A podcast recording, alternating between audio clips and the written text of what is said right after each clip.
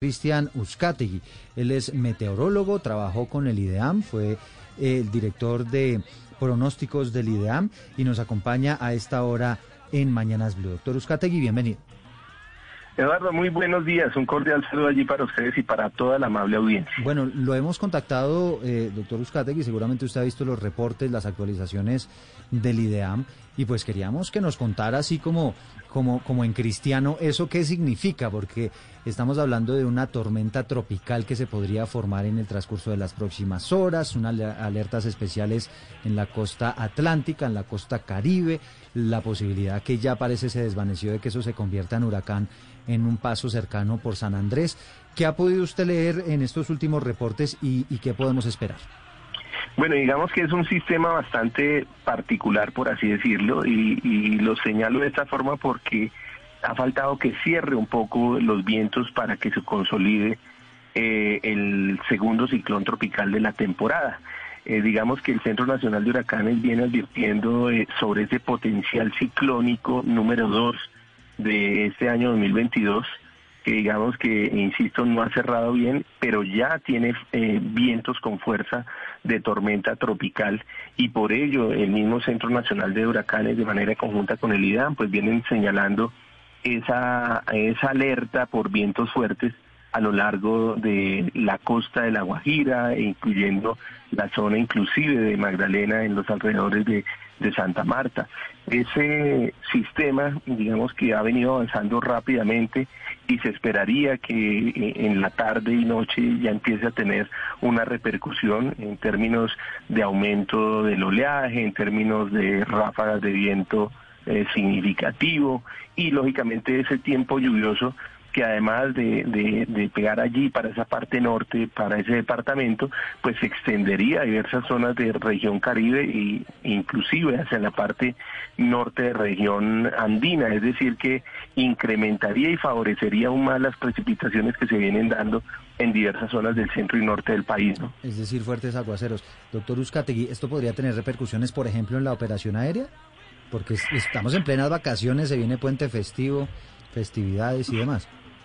Sí, digamos que se maneja un protocolo nacional de alerta en el que además de instituciones como IDEAM, la Dirección Marítima, la Unidad Nacional para la Gestión del Riesgo de Desastres, también Fuerza Aérea Colombiana, Aerocivil, y en esa medida eh, se toman las acciones necesarias desde cada uno de, cada una de las entidades eh, dentro de su función y su rol para llegar en un momento dado a tomar esa decisión de cancelar algunos vuelos en la medida que haya unas condiciones adversas que limiten o impidan eh, esa, eh, digamos, esa práctica, ¿cierto?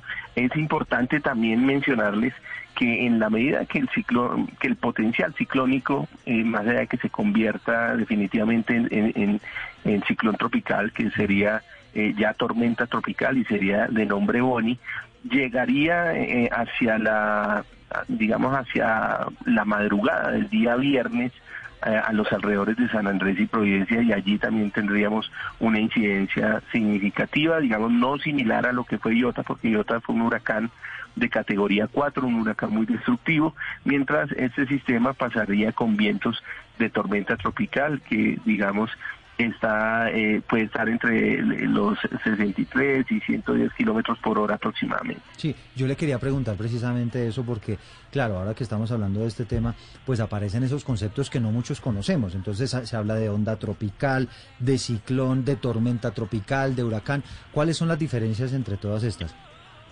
Bueno, eh, digamos que cuando el sistema es cerrado, la primera categoría es depresión tropical y entonces en, esa medida digamos que esas esas diferentes eh, escalas están dadas por la velocidad de, sus vientos.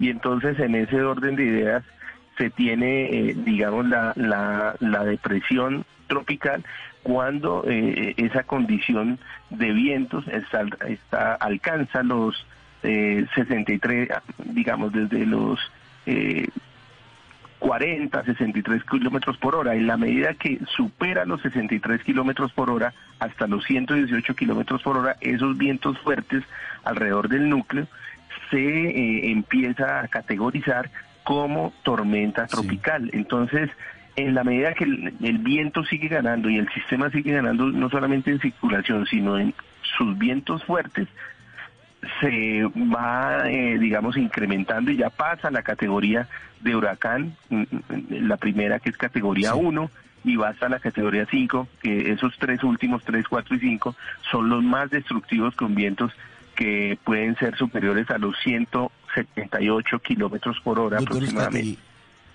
¿Y qué posibilidades hay en la región Caribe de que estas tormentas, estas, estas, estas alteraciones de, la, de los vientos del clima en la región Caribe se conviertan en huracanes? Es decir, ¿esa posibilidad no se da todavía, es remota o eso cómo lo miran ustedes como, como expertos en la materia? Bueno, de manera inicial y cuando iba inicial hace un par de días, se proyectaba que pudiese convertirse antes de llegar a San Andrés en huracán. Sin embargo, eh, eso ha venido cambiando eh, justamente debido a que no ha cerrado completamente y que ha encontrado otras condiciones que han limitado que se logre desarrollar como tal. Pero en esa medida, eh, digamos que, insisto, hace un par de días se daba la probabilidad de que llegase como huracán y de manera reciente en, en los últimos boletines del Centro Nacional de Huracanes se advierte que llegaría con fuerza de tormenta tropical, lo cual digamos, es alentador en medio de, de una condición que puede ser en un momento dado, eh, digamos, de, de, emergencia, porque vientos, insisto, eh, están alrededor de los 80 kilómetros por hora en este momento, y en ese orden de ideas, pues esos, esos vientos pueden causar afectación, por lo cual es importante todo el tema de la preparación que se viene dando, ¿no? Señor Uzcategui, eh, hablemos de esos vientos, pero dejando atrás un poco el mar y entrando a la cordillera. ¿Qué pasa con todo, con todo eso que va a suceder? Usted nos dice que a partir del viernes es cuando, cuando se espera.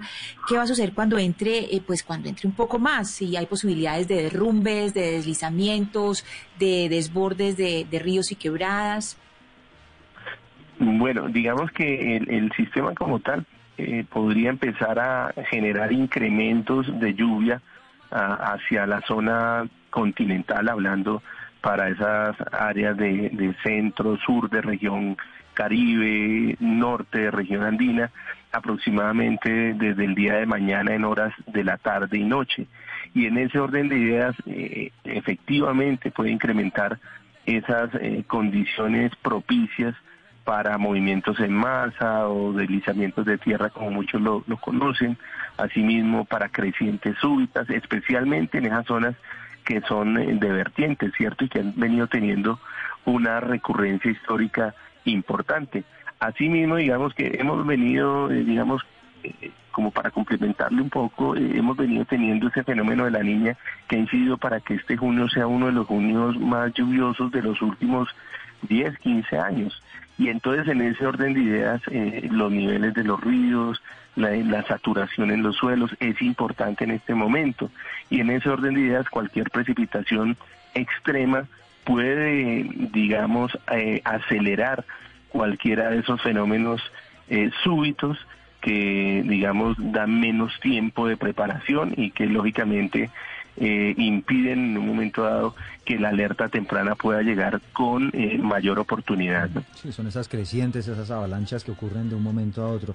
Doctor y hablando aquí en los habitantes de Bogotá, por ejemplo, nos preguntamos si esto que está ocurriendo con esta posible tormenta tropical va a causar que también en el centro del país pues aumenten las lluvias y sea un fin de semana pasado por agua. Eh, bueno, digamos que en principio estaría más eh, la influencia para eh, zona andina y centro del país, estaría más hacia el día de hoy y el día de mañana. El fin de semana esa incidencia tendería a disminuir. Sin embargo, pues hemos visto cómo las precipitaciones han sido, insisto, excesivas en buena parte del territorio nacional y, y para Bogotá pues no escapa esa tendencia con lluvias que, que han estado en un 60, 80 por ciento por encima de lo que normalmente sucede en junio. Entonces, pues digamos que eh, este es eh, el, tema del tránsito de ese de ese potencial ciclónico, pues digamos que eh, incrementa aún más y favorece aún más que nos pueda seguir lloviendo. Claro, sí, además efecto fenómeno de la niña. Y para quienes tienen tiquetes ya comprados, se van de paseo a la costa caribe colombiana para este fin de semana, lluvias, pasado por agua el, eh, el fin de semana, el puente. Eh, pues, digamos en principio que eh, el, el, ciclón, el potencial ciclónico estaría más entre las horas de la tarde, insisto, hasta el día de mañana en la tarde-noche. Entonces, en ese orden de ideas, eh, digamos que hacia el occidente del país, es decir, hacia el occidente del Mar Caribe mejor, en, para San Andrés y Providencia, se espera eh, unas condiciones favorables de lluvia en, en, todos estos días, porque es que además de ese posible tránsito del sistema, hay en este momento una onda tropical allí en San Andrés y Providencia que está dando lugar a que se favorezcan también las lluvias. Entonces, digamos que para la zona de la costa, eh, la mayor eh, propensión a lluvias eh, será hasta hasta el día jueves, comenzando viernes, y ya el fin de semana esa incidencia, digamos, disminuiría notoriamente para las zonas de la, del litoral central, ¿no? En ciudades como Barranquilla, Santa Marta y Cartagena, sin que con esto quiera decir que no haya otros sistemas que puedan aportar a que llueva, sino básicamente con, eh, frente a la incidencia de este fenómeno que estamos viendo. ¿no? Bueno, pues esa es una buena noticia para los viajeros. Cristian Uzcategui, meteorólogo, eh, exdirector de meteorología del IDEAM, le agradecemos enormemente este contacto. Siempre con muchísimo gusto. Que tengan una, una feliz tarde ya. Bueno. Bueno, muchas gracias, doctor Uzcategui.